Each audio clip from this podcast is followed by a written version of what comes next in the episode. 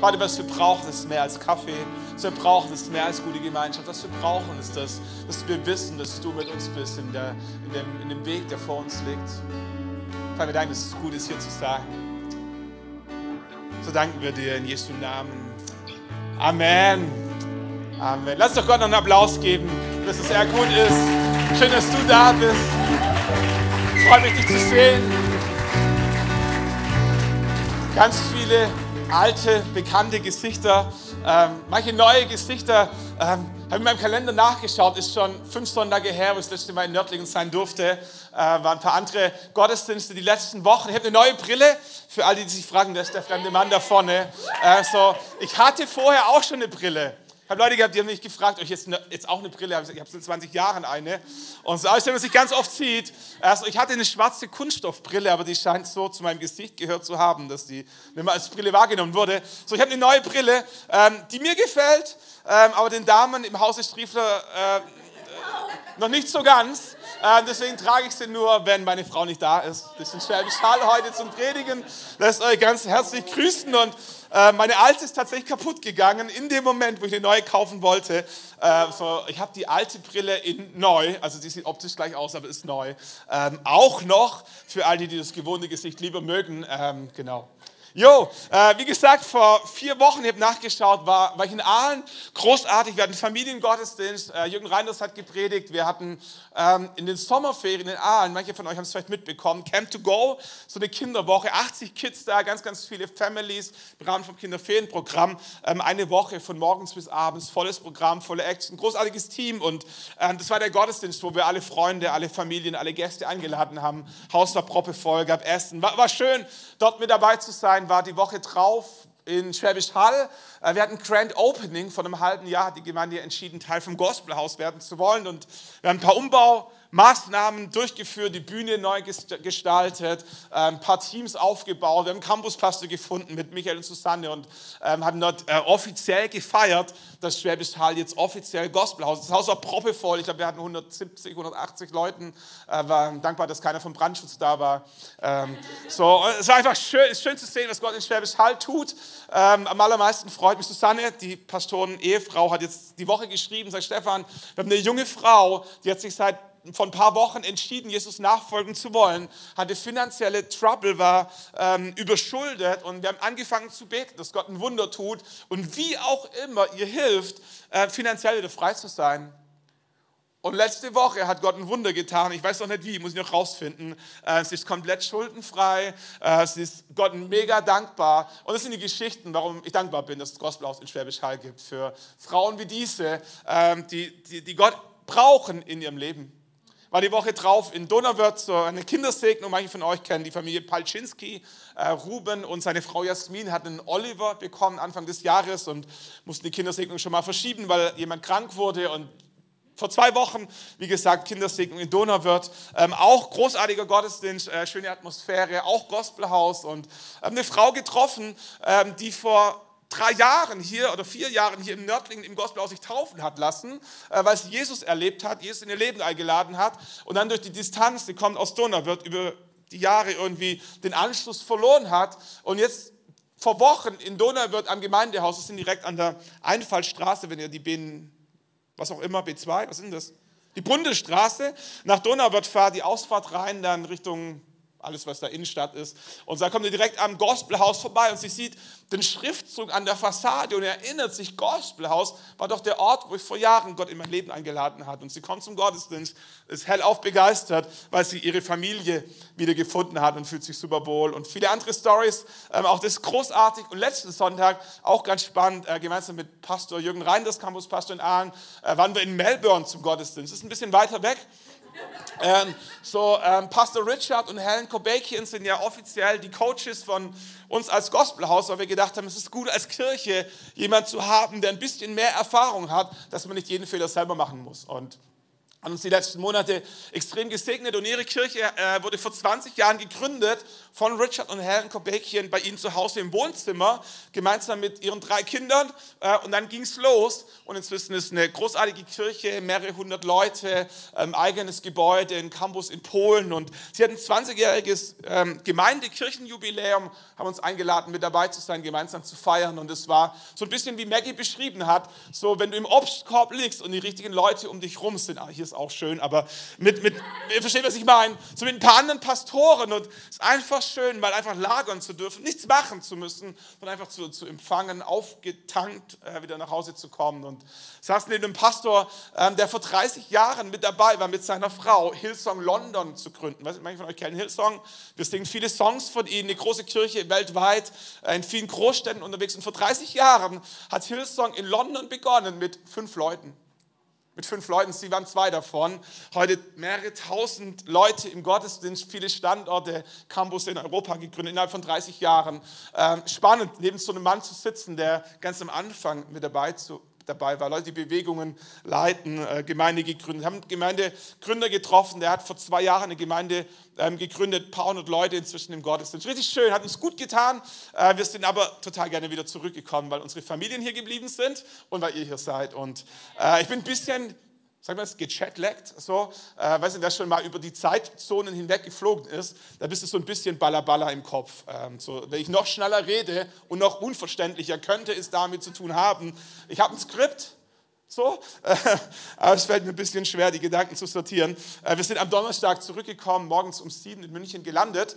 Äh, und für all die, die noch nie Chatlag hatten, äh, muss ihr vorstellen, wir sind in Melbourne am Mittwoch morgens um sieben aufgestanden, haben unsere Airbnb-Wohnung zusammengepackt, hatten dann einen großartigen Tag, sind abends um fünf, Mittwoch abends um fünf in den Flieger gestiegen, 23 Stunden, kurzer Zwischenstopp, zwei Stunden in Doha, haben versucht, so gut es geht, ein bisschen zu schlafen, was nicht so gut gelungen ist, sind dann morgens in München gelandet am Donnerstag um 10 Uhr.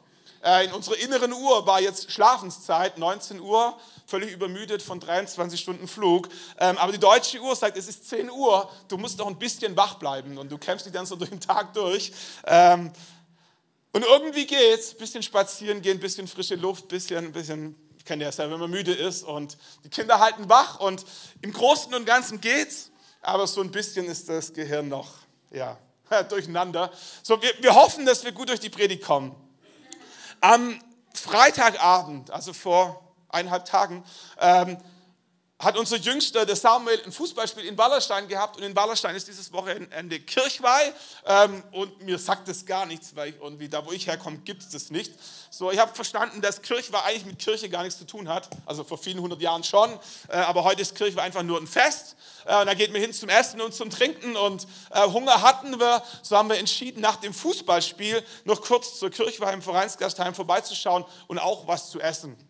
Habe so Schlachtplatte, glaube ich, also Bratwürste und Schweinshaxe und Sauerkraut und so.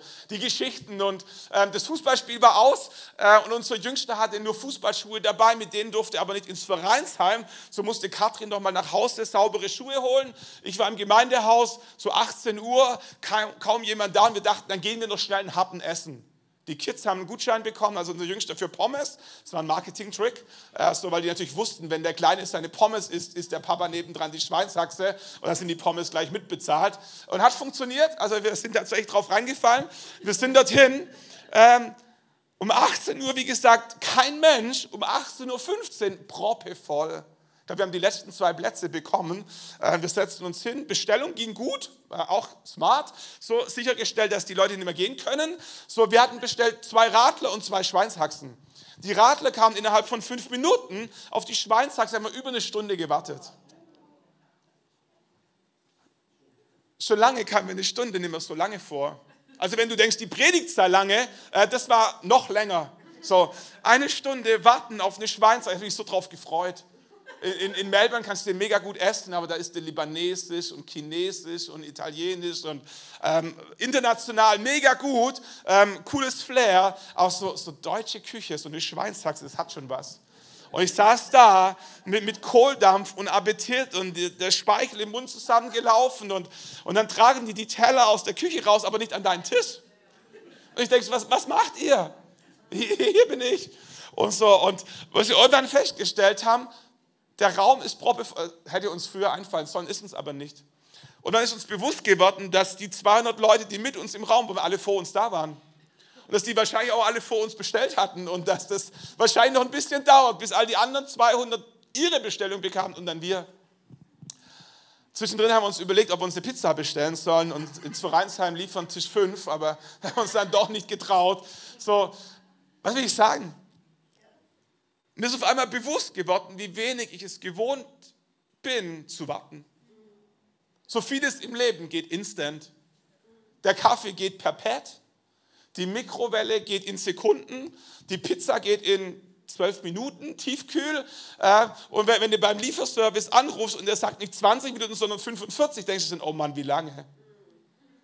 Wir sind es gewohnt, dass alles schnell geht. Warum gehen Leute zu McDonalds zum Essen? Nicht, weil es gut schmeckt, sondern weil es schnell geht. McDonalds verkauft nicht gutes Essen, sondern schnelle Lieferungen.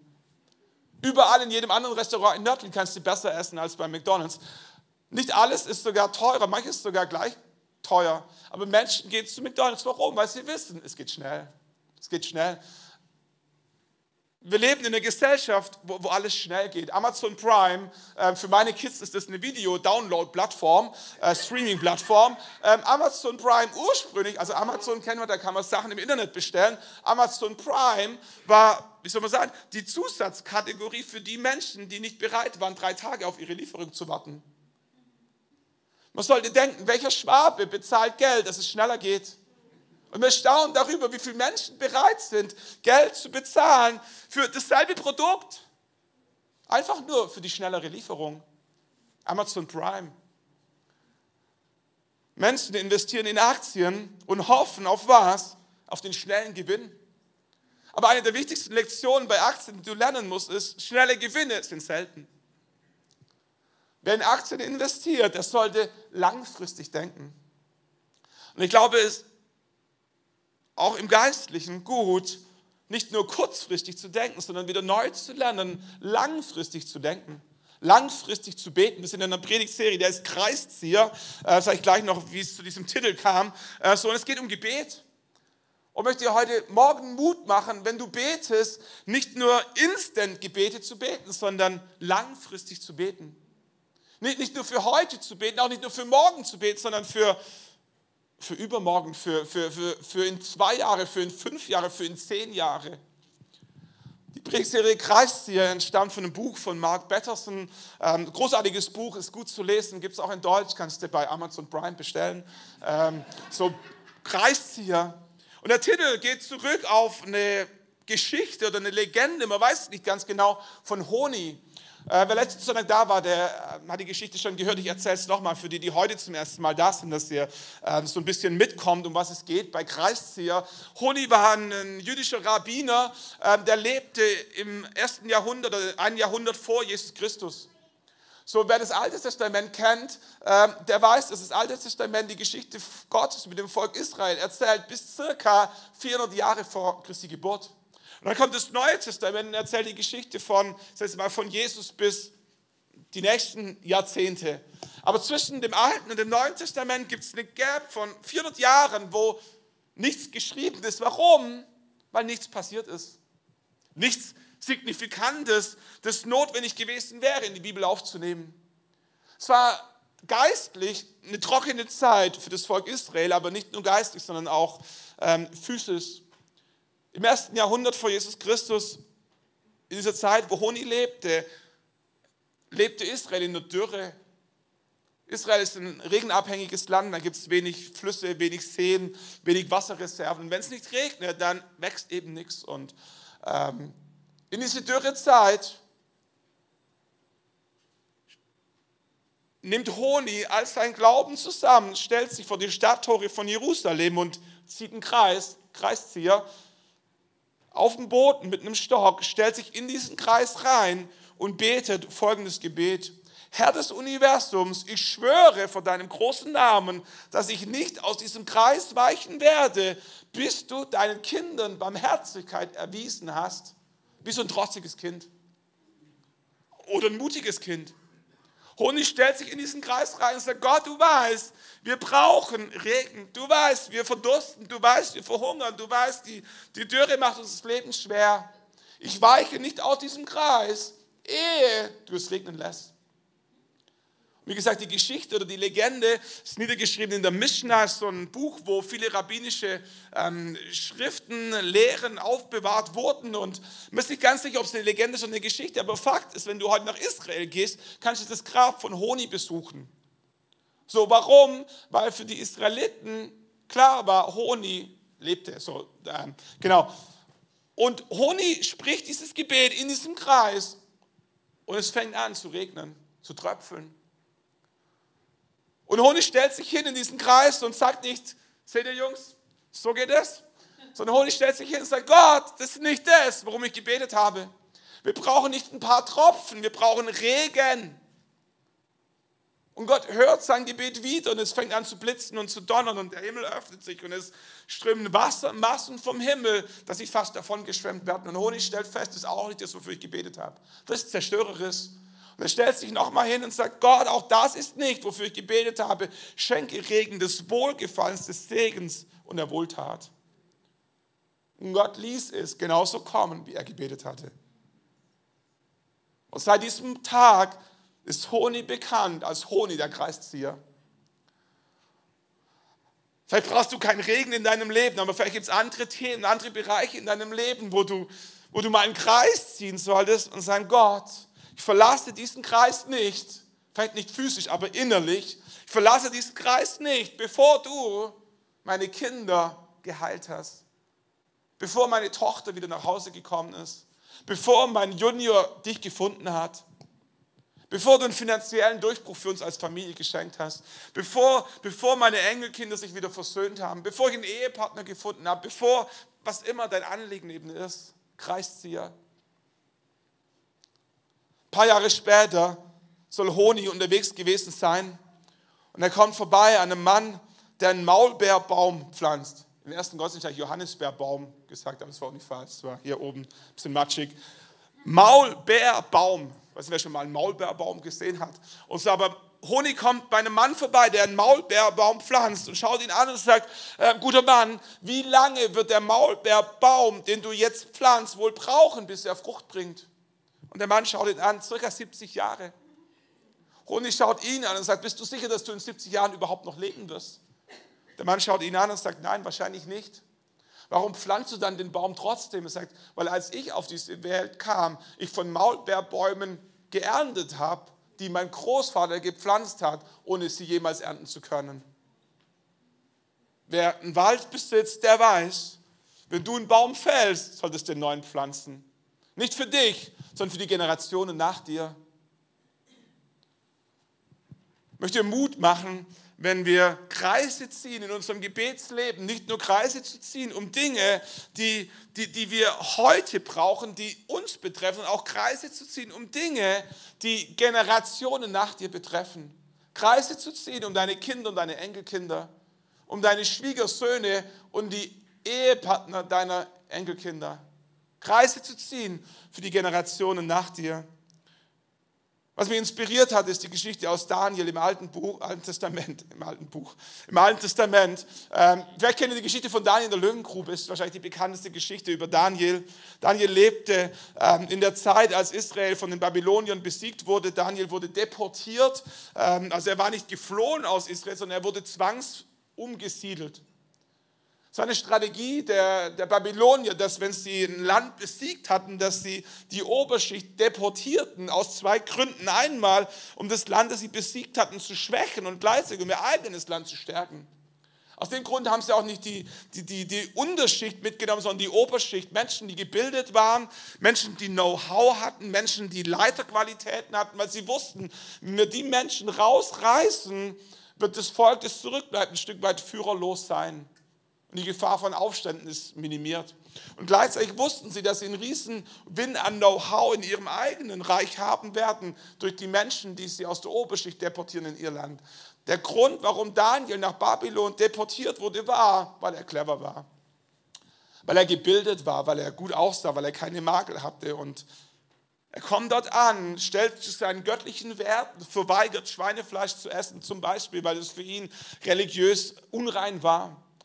Und Gott stellt sich zu ihm und er bekommt Gunst und er fängt an, die Träume des Königs zu deuten und er steigt auf und Nebukadnezar wird gestürzt. Die Meder-Perser erobern das babylonische Reich, wenn die Geschichte gut aufgepasst hat. Ansonsten, wie ich bei Wikipedia nachlesen. Ähm, also die Meder-Perser haben die äh, Babylonier besiegt und kommen an die Macht und auch dort stellt Gott sich wieder zu Daniel und der König setzt Statthalter ein, 120 plus, äh, und über die 120 Statthalter drei Minister und Daniel war einer davon. So Daniel hat es wirklich zu was gebracht in einem fremden Land. Warum? Weil Gott sich zu ihm gestellt hat. Und dann bin ich über Kapitel 9 gestolpert, gestern, als ich das Buch so ein bisschen durchgelesen habe, einmal quer. Kannst du zu Hause nachlesen. Daniel Kapitel 9 im Alten Testament ist ein einziges Gebet. Daniel betet nicht für sich, sondern für Jerusalem, die Stadt, aus der er stammte. Da heißt es, und nun, Vers 17, unser Gott, höre auf das Gebet deines Dieners, auf sein Flehen, lass dein Angesicht leuchten über dein verwüstetes Heiligtum um des Herrn willen. Neige, mein Gott, dein Ohr und höre, öffne deine Augen und sieh unsere Verwüstung und die Stadt Jerusalem, über der der Name ausgerufen ist. Nicht unsere gerechten Taten wegen bringen wir unsere Flehen vor dich, sondern deiner großen Barmherzigkeit wegen. Herr, höre, Herr, vergib, Herr, höre hin und handle, zögere nicht um deinetwillen, mein Gott, denn dein Name ist ausgerufen über deiner Stadt und über deinem Volk. Was macht Daniel? Er betet für eine Sache, die ihm eigentlich egal sein könnte. Denk nochmal drüber nach. Daniel lebte im Königspalast der Meder und Perser. Daniel war ganz, ganz, ganz, ganz oben. Aufgewachsen in einem fremden Land, mit einer fremden Sprache, einer fremden Kultur, deportiert. Und Gott stellt sich zu ihm und er wird zu einem der mächtigsten Männer in diesem Reich. Jerusalem war die Hauptstadt von einem kleinen Land irgendwo an der Mittelmeerkünste. Völlig unbedeutend im Vergleich zu den Dimensionen des Reiches der Meder und der Perser. Für Daniel so weit weg wie die Sonne vom Mond. Und trotzdem war es ihm nicht egal. Und Daniel fängt an, einen Gebetskreis zu ziehen, um eine Sache, die nicht für ihn persönlich wichtig war, ihm ging es gut, sondern für die Menschen, aus deren Land er stammte. Daniel betet für Jerusalem, für den Tempel, für, für, für das Land, in dem vollen Wissen, dass Gott selber vorhergesagt hat, dass das Exil im babylonischen Reich wie lange gehen wird? 70 Jahre. Daniel wusste, das wird keine Instant-Gebetserhörung. Das ist nicht zweimal beten und dann steht der Tempel wieder. Daniel wusste, dieses Gebet ist ein Lebensprojekt. Dieses Gebet die Erfüllung dieses Gebets werde ich selber wahrscheinlich gar nicht miterleben. Und es hält ihn nicht ab, trotzdem einen Gebetskreis zu ziehen, um für eine Sache zu beten, die nicht ihn persönlich betrifft, sondern Menschen, die nach ihm kommen. Um Gebetskreis zu ziehen, um für was zu beten, das nicht morgen erhört werden wird, sondern es Jahre brauchen wird, bis Gott eingreift. Ich möchte dir Mut machen, wenn du Gebetskreise ziehst, nicht, nicht nur an Instant-Wunder zu denken, nicht nur für die Dinge beten, die du heute brauchst. Das ist nicht verkehrt. Es ist gut für die Ex, morgen in der Schule zu beten. Es ist gut, deinen Lehrer zu segnen, der regelmäßig austickt. Es ist gut für deine Kinder zu beten, die morgen an die Ausbildungsstätte gehen. Es ist gut für dich selber zu beten, dass, dass deinen Job nicht verlierst. Es ist gut zu beten, dass Gott Finanzen schenkt und du das Heizöl bezahlen kannst. Ist gut für die Dinge zu beten, die dich betreffen und die, die heute betreffen. Aber es ist auch gut, für die Dinge zu beten, die nicht dich, sondern andere betreffen, die nach dir kommen und für Dinge zu beten, die nicht heute wichtig sind, sondern in zehn Jahren wichtig werden.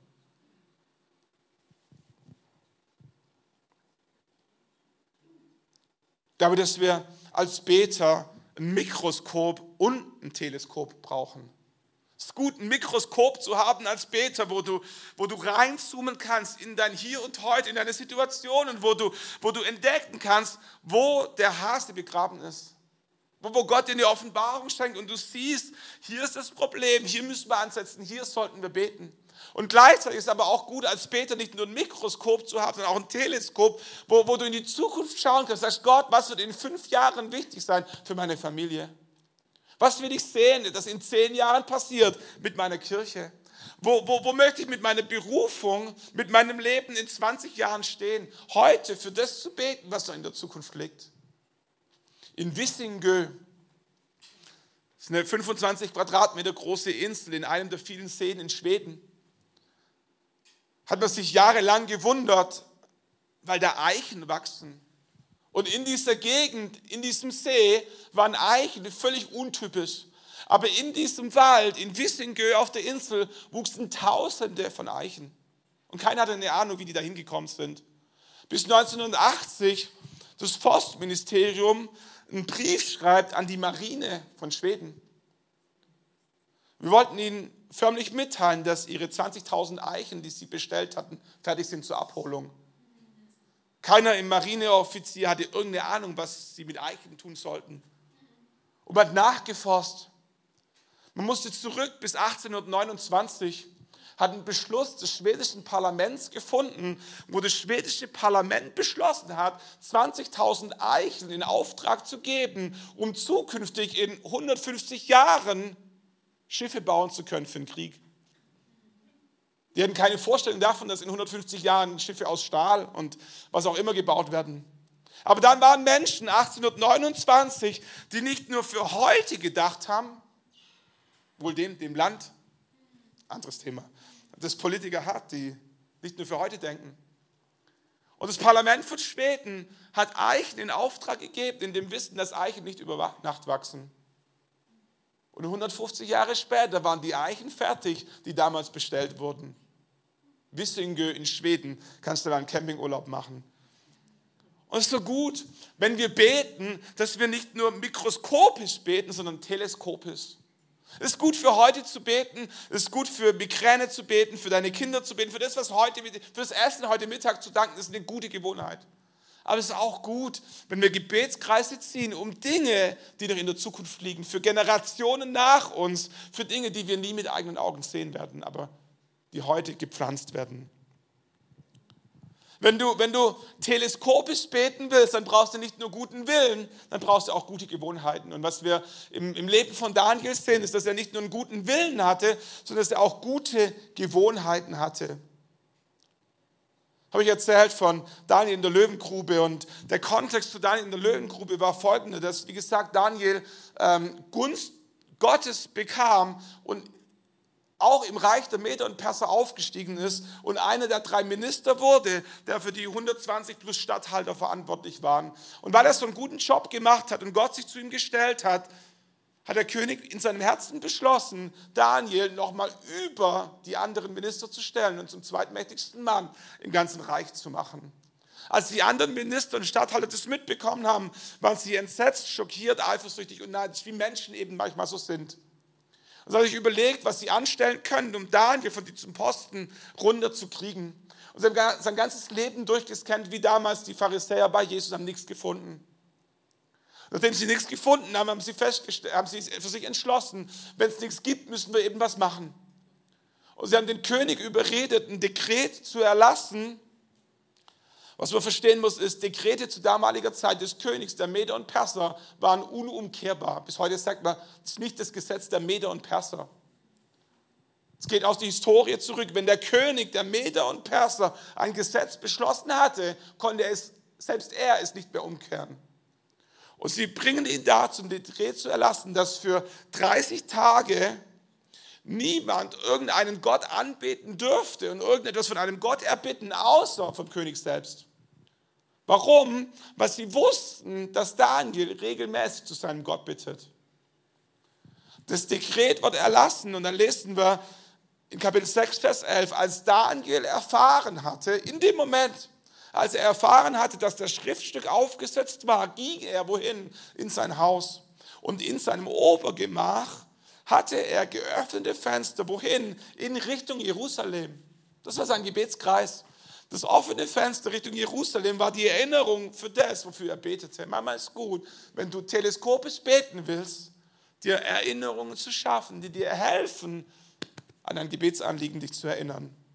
Er geht in sein Obergemach und dreimal am Tag kniete er nieder, betete und sprach seine Preisungen vor seinem Gott. Jetzt kommt's, wie er es zuvor getan hatte. Es war nicht das erste Mal, dass Daniel betete. Das war, was er tat seit Jahren. Kannst du dir vorstellen, seit Jahren geht Daniel dreimal am Tag in sein Obergemach, kniet nieder vor dem Fenster Richtung Jerusalem und er fängt an zu beten für den Tempel, für die Stadt, für die Menschen und für das Land, in dem Wissen, dass es 70 Jahre dauern wird, bis die Gefangenschaft ein Ende nimmt. Teleskopisches Beten. Daniel betet nicht nur mikroskopisch für heute, sondern teleskopisch für die Zukunft. Wie er es zuvor getan hatte.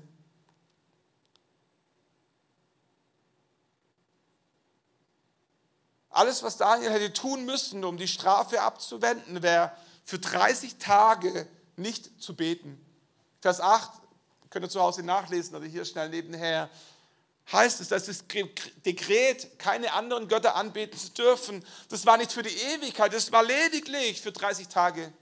Und ich frage mich, wie viele von uns, mich eingeschlossen, es leicht gefallen wäre, 30 Tage nicht zu beten. Ich meine, come on, also er musste nicht seinen Glauben verleugnen. Er, er musste nicht vor einem Götzenbild niederfallen. Er, er, hätte leise beten können, zu Hause, in seinem Bett mit der Decke über dem Kopf und die Augen zu sagt, Gott, du weißt, normalerweise bin ich da drüben, aber für die nächsten 30 Tage muss es hier tun. Aber da gab es die Gewohnheit in seinem Herzen. Da gab es die Gewohnheit in seinem Leben, dreimal am Tag vor sein Fenster zu knien, mit dem Kopf, mit dem Gesicht Richtung Jerusalem und zu beten, was ihm auf dem Herzen lag, in den Kreis, in den er sich gestellt hatte, für sein Volk und für die Zukunft seines Volkes zu beten. Gute Gewohnheiten. Ich glaube, wenn wir teleskopisch beten wollen als Kreiszieher, dann brauchen wir gute Gewohnheiten in unserem Leben, die uns helfen, dran zu bleiben an dem, was uns wichtig ist. James Rose, Pastor James Rose, äh, manche von euch kennen ihn, war auch schon hier bei uns zum Predigen. Das ist ein Pastor im Stuttgarter Raum gewesen. Dann hat Gott ihn gerufen, nach Ostdeutschland, nach Thüringen zu gehen, um dort Gemeinden zu gründen und Gemeindegründer zu unterstützen. Und jeden Tag um 10.02 Uhr klingelt sein Wecker sein Handywecker morgens 10.02 Uhr.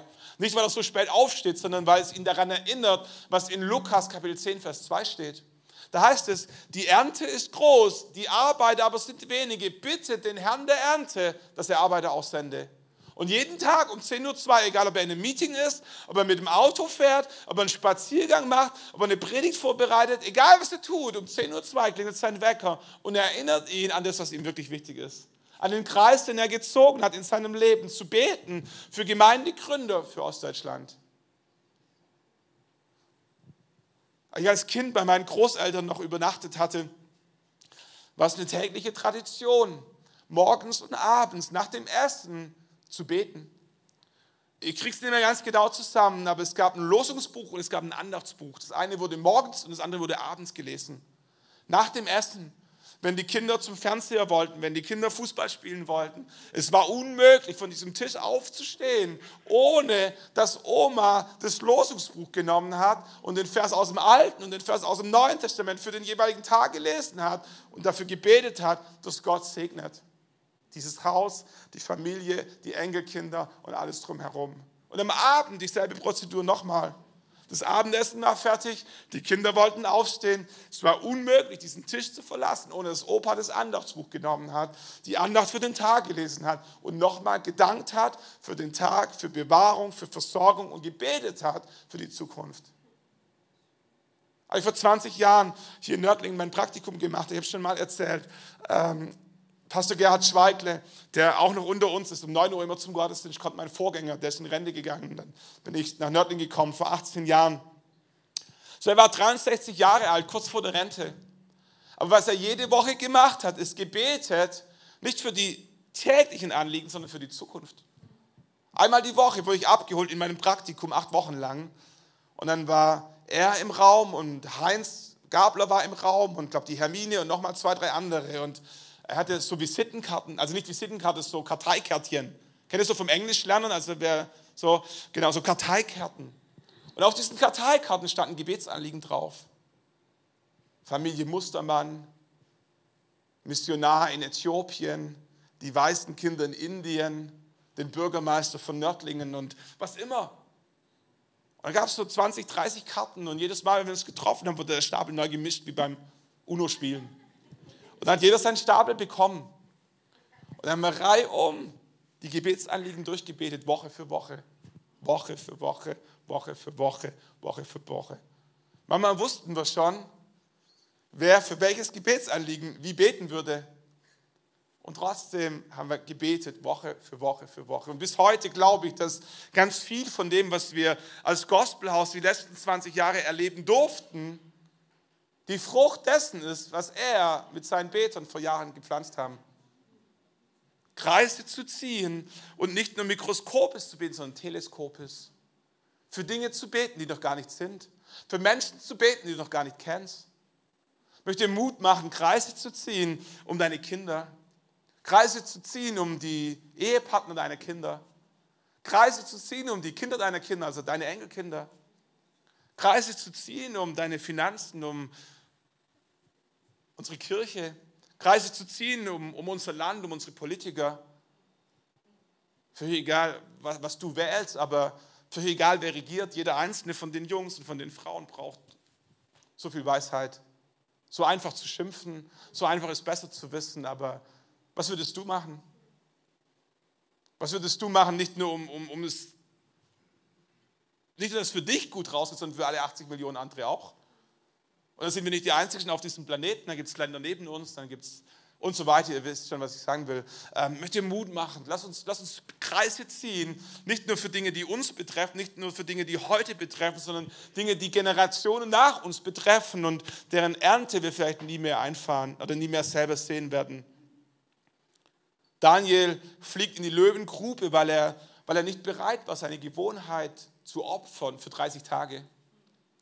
Und dann heißt es, und Daniel wurde aus der Grube herausgeholt, nach einer Nacht mit der Löwengrube, und es wurde keine Verletzung an ihm gefunden. Warum? Denn er hatte seinem Gott vertraut.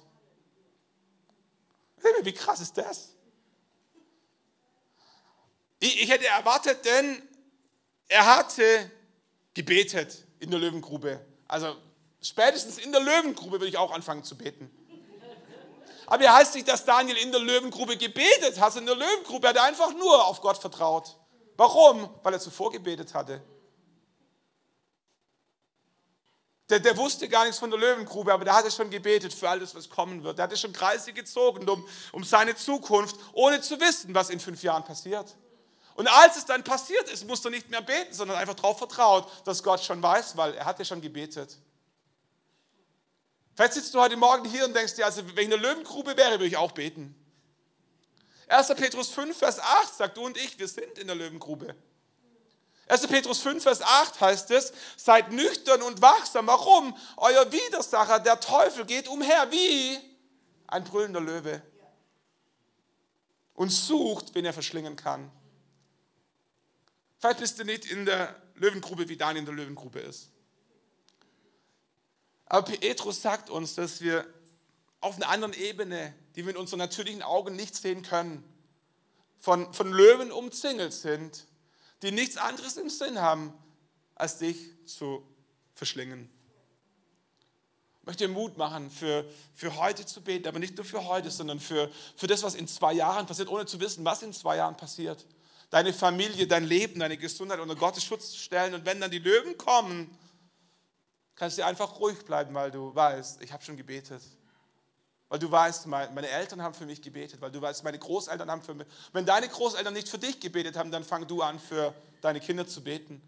Fang du an, neues, wie soll man sagen, eine neue Epoche in deiner Familie zu starten. Vielleicht bist du der allererste, der in deiner Familie überhaupt an Gott glaubt so ist an dir, eine neue Epoche, eine neue Ära in deiner Familie zu starten und zu beten. Nicht nur für dich, sondern für deine Kinder und für deine Enkelkinder und für alles, was danach passiert. So, ähm, Daniel betete teleskopisch, Daniel betete mit, mit, mit gut, nicht nur mit gutem Willen, sondern mit guten Gewohnheiten. Und Daniel, sehen wir auch, ähm, betete mit Nachdruck. Daniel hatte richtig Leidenschaft. Daniel, Daniel hatte echt was reingelegt in, in, in seine Gebete. In Vers 9, Kapitel 9, Vers 3 heißt es, dieses Kapitel mit dem Gebet. Und ich wandte mein Angesicht zum Herrn Gott, um ihn zu bitten im Gebet und mit Flehen unter Fasten. Was wer schon mal gefastet hat von euch, ist nicht unbedingt vergnügungssteuerpflichtig. Also wenn du so durch Nördlingen läufst und an jeder Ecke steht eine Eisdiele und ein Café und eine Dönerbude und der Kochlöffel und McDonalds und Schweinshaxe Kirchweis ausgerechnet heute und so. Zu fasten ist echt ein Opfer. Weiß wer schon mal gefastet hat, manche fasten ja so die, die Karzeit, also die, die, die Zeit vor Ostern und so verzichten auf Süßigkeiten. Es gibt unterschiedliche Formen des Fastens, aber auf was immer du verzichten möchtest. So, ähm, Daniel hat nicht auf alles verzichtet. Äh, wir lesen an anderer Stelle, dass er auf Fleisch verzichtet hat, dass er auf, auf Wein und, und Genüsslichkeiten verzichtet hat. Aber was immer er gefastet hat, er hat gefastet. Warum? Um seinem Gebetsanliegen Nachdruck zu verleihen. Bis heute gibt es Menschen, die in Hungerstreik treten. Warum machen sie das? Um ihrem Anliegen Nachdruck zu verleihen. Und im ersten Moment denkst du, das ist ja einfach. Also zu, zu hungern ist nicht schwer, da musst du einfach nichts tun. Es kostet kein Geld, kostet keine Anstrengung, du musst einfach nichts essen. Aber wer schon mal längere Zeit nichts gegessen hat, der weiß, das macht was mit dir. Wer schon mal länger gefastet hat, der weiß, so nach zwei Tagen lässt das Hungergefühl ein bisschen nach. So, aber, aber die, die Lust am Essen, die Freude an Geschmack lässt nie nach. Wenn, wenn du mal so eine, so eine, einfach nur eine Suppenbrühe als, äh, als ein Hochzeitsmahl empfindest, dann hast du wahrscheinlich länger als zwei Tage gefastet. So Daniel verleiht sein Gebet Nachdruck und bin, bin ich der allerbeste Faster, aber ich kenne so ein paar Phasen in meinem Leben, äh, wo ich mal eine Woche gefastet habe. Und wie gesagt, die ersten ein, zwei Tage sind echt hart, weil der ganze Blutzucker spiegelt und du permanent Hunger hast und dann ist deine Familie und all die anderen. Das Hungergefühl lässt nach, ähm, aber was nie nachlässt, ist die, die Freude am Essen und die Lust auf was, auf den Geschmack im Mund. Ich habe mich am Anfang immer gefragt, warum, ist, warum ausgerechnet fasten, warum auf Essen verzichten. Aber dann habe ich festgestellt, es ist ein Geheimnis dahinter. Wer fastet, wird permanent daran erinnert, dass er fastet. Und steht permanent vor der Frage, was ihm wichtiger ist die Pommes, die die Frau für die Kids gekocht hat, oder das Anliegen, weswegen du fastest. Manchmal, manchmal wundern wir uns über Esau, der sein Erbrecht für eine Linsensuppe verkauft hat. Wir denken, du Idiot. Aber manchmal, wenn du fastest, dann stehst du selber da und denkst, ich, ich würde ich würd mein Haus verkaufen für eine Schweinshaxe. Weil der Hunger was mit dir macht. Aber jedes Mal, wo, wo, du, wo, du, wo du siegst, machst du etwas deutlich und sagst, Gott, dieses Anliegen, dass meine Tochter wieder nach Hause kommt, dass mein Ehepartner dich findet, dass, dass, dass, du, dass deine Gunst über dem Leben meiner Familie ist, dieses Anliegen ist mir wichtiger als dieses Essen. Und nicht einmal am Tag, sondern fünfmal am Tag, zehnmal am Tag. Wenn dein Hungergefühl was mit dir macht, nimmst du den Stand ein und sagst, Gott, es gibt was Wichtigeres in meinem Leben. Es gibt einen Grund, warum ich faste. Und wenn wir die Bibel reinschauen, dann stellen wir fest, dass Fasten irgendwie das Herz Gottes bewegt. Es irgendwas mit Gott macht, das wir nicht erklären können. Fasten ist mehr als Hungern. Fasten ist Hungern mit Beten. Und, und in diesem, sag ich mal, Hungern gepaart mit Gebet steckt irgendwie eine geistliche Kraft drin, die, die was freisetzt, das Gebet allein scheinbar nicht freisetzen kann. Daniel betet mit Nachdruck und Daniel betet bis zum Durchbruch. In Kapitel 10 gibt es einen Vers, der ist vielleicht so ein bisschen sonderbar, aber lässt uns einen Blick gewähren in die unsichtbare Welt, die wir vielleicht nicht immer wahrnehmen, die wir vielleicht manchmal spüren, aber die wir mit unserem kognitiven Verstand nicht erklären können. Daniel ist im Gespräch mit, mit, mit dem Engel und der Engel spricht zu ihm und sagt, Daniel, fürchte dich nicht, denn vom ersten Tag an, als du dich bemüht hast zu verstehen und dich vor deinem Gott zu demütigen, sind deine Worte erhört worden. Und deiner Worte wegen bin ich gekommen. Aber, und jetzt kommt 21 Tage lang stand der Fürst des Königreichs Persien mir gegenüber. Und siehe, Michael, einer der obersten Fürsten, kam, um mir zu helfen. Und ich war dort zurückgelassen worden bei den Königen von Persien. Was passiert hier? Der Engel kommt zu Daniel und sagt, Daniel, ab dem ersten Tag, wo du gebetet hast, habe ich mich auf den Weg gemacht, um zu kommen und dein Gebete zu erhören. Also hat 21 Tage gebraucht. Warum? Weil ich nicht durchgedrungen bin, weil der Fürst über Persien mir entgegengestanden ist. Wisst ihr, da gibt es die geistige Dimension, die wir, die, die, wir, die wir mit unseren Augen nicht wahrnehmen können, aber die real ist. Die Bibel spricht von Engeln. Die Bibel spricht von Dämonen. Und da findet manchmal ein Kampf über uns statt, den wir Gott sei Dank nicht immer realisieren. Aber was der Engel deutlich macht, ist, sagt, deine Gebete sind vom ersten Tag an dem Himmel angekommen. Und trotzdem hat die Gebetserhöhung 21 Tage gebraucht, weil es nicht ganz einfach war, vom Himmel hier rüber zu kommen. Da stand was dazwischen. Ich möchte dir Mut machen, wenn, wenn du einen Gebetskreis gezogen hast, nicht, nicht aufzugeben, nicht nach zwei Tagen, nicht nach drei Tagen, auch nicht nach 20 Tagen. Der Engel sagt, deine Gebete wurden erhört, die sind im Himmel angekommen, die sind nicht verloren. Aber manchmal steht was entgegen, dass die Gebetserhörung sofort kommen kann. Das ist eine hypothetische Frage, sich zu fragen, was passiert wäre, wenn Daniel nach 20 Tagen aufgehört hätte zu beten. Aber was wir gleich verstehen müssen ist, manchmal braucht es eine Zeit. Nicht alles im Leben geht instant. Wenn ihr Familien gründet und ein Kind zeugt, der braucht neun Monate Geduld, bis das Kind wirklich zur Welt kommt. Die Frage ist, wann wurde die Familie gegründet? Mit der Geburt des Kindes? Irgendwie schon, aber irgendwie auch nicht. Eigentlich wurde die Familie gegründet im Moment, wo das Kind gezeugt wurde, aber da war es noch nicht da. Das eine bedingt das andere. Ich glaube, beim Beten ist manchmal genauso. Manchmal ist eine Zeit dazwischen, zwischen dem Moment, wo wir beten und dem Moment, wo wir es sehen. Und in dieser Zwischenzeit ist es so wichtig, dass wir nicht aufgeben, dass wir nicht aufhören zu glauben. Wir sind jetzt am Donnerstag in Schwäbisch Gmünd zur ersten Vision Night von Gospelhaus Schwäbisch Gmünd. Alles hat damit begonnen, dass vor fast zwei Jahren ein junger Mann bei uns in Aalen ins Gospelhaus kam. Sein Name ist David. Ich habe ihn begrüßt dem Gottesdienst und gesagt, wer bist du? Ich sage, ich bin David. Wo kommst du her? Aus Schwäbisch Gmünd. Ich sage, David, das ist ja interessant. Schwäbisch Gmünd liegt uns als Gospelhaus schon lange auf dem Herzen. Wir haben zwar keinen Plan, kein Plan wann und keinen Plan wie, aber wenn Gott eine Türe öffnet, wir hätten richtig Bock drauf, in Schwäbisch Gmünd einen Campus zu gründen, weil wir glauben, dass das Bedarf ist, dass dort junge Menschen sind, junge Familien, die, die eine Kirche brauchen und wo sie Gott erleben können. Er schaut mich an mit ganz großen Augen und sagt, deshalb ist mein Traum. Ich habe mit Gott einen Deal gemacht. Wenn mein Auslandssemester nicht klappt, dann gründe ich eine Gemeinde in Schwäbisch Gmünd. Erstes Gespräch, erstes, erstes, erstes, erstes Treffen. Er sagt, sagt David, seit Jahren beten wir hin und wieder so Lose für Schwäbisch Gmünd. Und, und wir hätten Prediger, wir hätten Musiker und so, aber wir kennen niemanden in Schwäbisch Gmünd. Das ist der Grund, warum wir noch nicht gestartet sind. Das ist ja witzig. Ich komme aus Schwäbisch Gmünd, ich bin der Leiter der christlichen Studentenmission in Schwäbisch Gmünd gewesen. Ich kenne ganz viele Menschen, die Schwäbisch Gmünd in die Gemeinde suchen. Aber ich weiß nicht, wer die Predigen und die ganze Lobpreisgeschichten machen soll.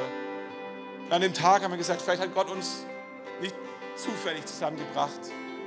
Sein Auslandssemester hat geklappt, aber der Wunsch in seinem Herzen ist geblieben. Kam dann ein Dreivierteljahr zurück und ich sagte, David, wie sieht's aus? Hast du immer noch eine Leidenschaft für Schwäbisch Gmünd? Ich sage, ja. Er hat noch ein paar Monate gebraucht, um seine Bachelorarbeit abzuschließen, hat sich danach beworben, hat einen guten Jobangebot im Stuttgarter Raum für eine Firma Produktdesign, die für die Automobilfirma tätig ist. Und er musste sich innerhalb von kurzer Zeit entscheiden, hatte aber noch parallel eine zweite Bewerbung laufen bei Schleich, Tiere, Kindertiere, so Spielzeug in Schwäbisch Gmünd. Und er wusste, jeden Tag nach Stuttgart zu pendeln ist extrem anstrengend, vor allem wenn du eine Gemeinde in Schwäbisch Gmünd gründen möchtest. Und hat im Glauben die Stelle in, Schwäbisch, äh, in Stuttgart abgesagt, in der Hoffnung, dass Schleich ihn nimmt. Er hat dort abgesagt, 24 Stunden später eine Zusage von Schleich bekommen. Der Stefan, ich möchte in Schwäbisch Gmünd wohnen. Wir haben ein Herz für diese Stadt und für die Menschen. Und am Donnerstag ist die allererste Wissenheit. Aber der Start von all dem, war schon vor vielen Jahren. Noch nicht mal bei unserem Gespräch, sondern in dem Moment, wo Gott in das Herz von David eine Leidenschaft reingelegt hat für diese Stadt, ohne dass es irgendjemand mitbekommen hat.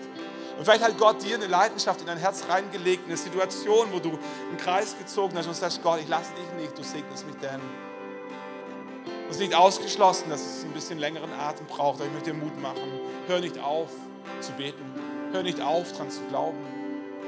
Deine Gebete, sagt der Engel zu Daniel, wurden erhört am ersten Tag. Also hat 21 Tage gebraucht, bis ich durchgebrochen bin, um bei dir sein zu können. Wisst ihr, wir alle laufen im Leben hin und wieder im Kreis. Simpson im Alten Testament ist auch im Kreis gelaufen. Simpson ist der, der, der Typ mit den langen Haaren und der übernatürlichen Kraft.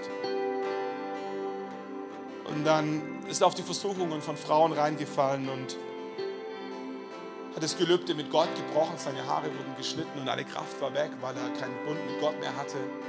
Die Philister nehmen ihn gefangen und stechen ihm die Augen aus. Und heißt es, und die Philister packten ihn, stachen ihm die Augen aus und sie führten ihn nach Gaza hinab und banden ihn mit ehernen Fesseln und er musste im Gefängnis die Mühle drehen. Wenn ihr das Bild vor Augen habt, so eine, so eine Mühle in der Mitte der Mühlstein und außenrum der Ochse, der im Kreis läuft. Der Ochse war er. Für Jahre ist Simpson im Kreis gelaufen. Manchmal fühlt sich dein und mein Leben an, wie wenn wir im Kreis laufen, wenn wir nicht vom Fleck kommen, wie wenn wir Hamster im Hamsterrad wären. Aber die Frage ist nicht, ob wir im Kreis laufen, die Frage ist, was passiert, während wir im Kreis laufen.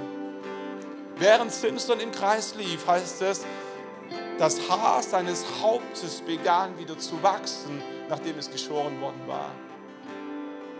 Das Haupt seines Haares war mehr als nur ein schöner Kopfschmuck. Das Haupt seines Haares war das äußere Symbol dafür, dass Gott und die Power Gottes auf seinem Leben war. Vielleicht fühlt sich dein Leben gerade an, wie wenn du im Kreis läufst, aber ich möchte dir Mut machen. Wenn du schon im Kreis laufst, dann lauf für eine gute Sache im Kreis.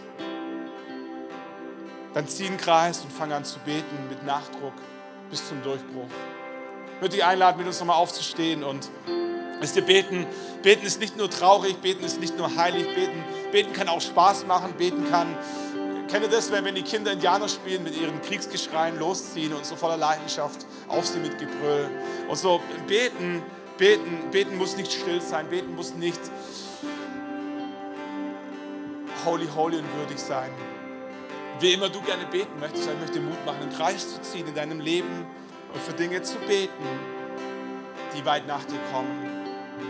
Fang an, für deine Kinder zu beten, für deine Enkelkinder zu beten, für deine Schwiegerkinder, die es vielleicht noch gar nicht gibt. Fang an, für deine Firma zu beten, dass dein Arbeitsplatz sicher ist, dass christliche Werte einen Raum bekommen. Fang an, für unser Land zu beten. Fang an, für das Gospelhaus zu beten. Kreiszieher beten nicht nur Mikroskopes, sondern auch Teleskopes. Ich möchte dich einladen, wenn wir noch eins, ein Lied gemeinsam singen, eine Stimme zu erheben und zu beten für die Sache, die Gott dir aufs Herz gelegt hat.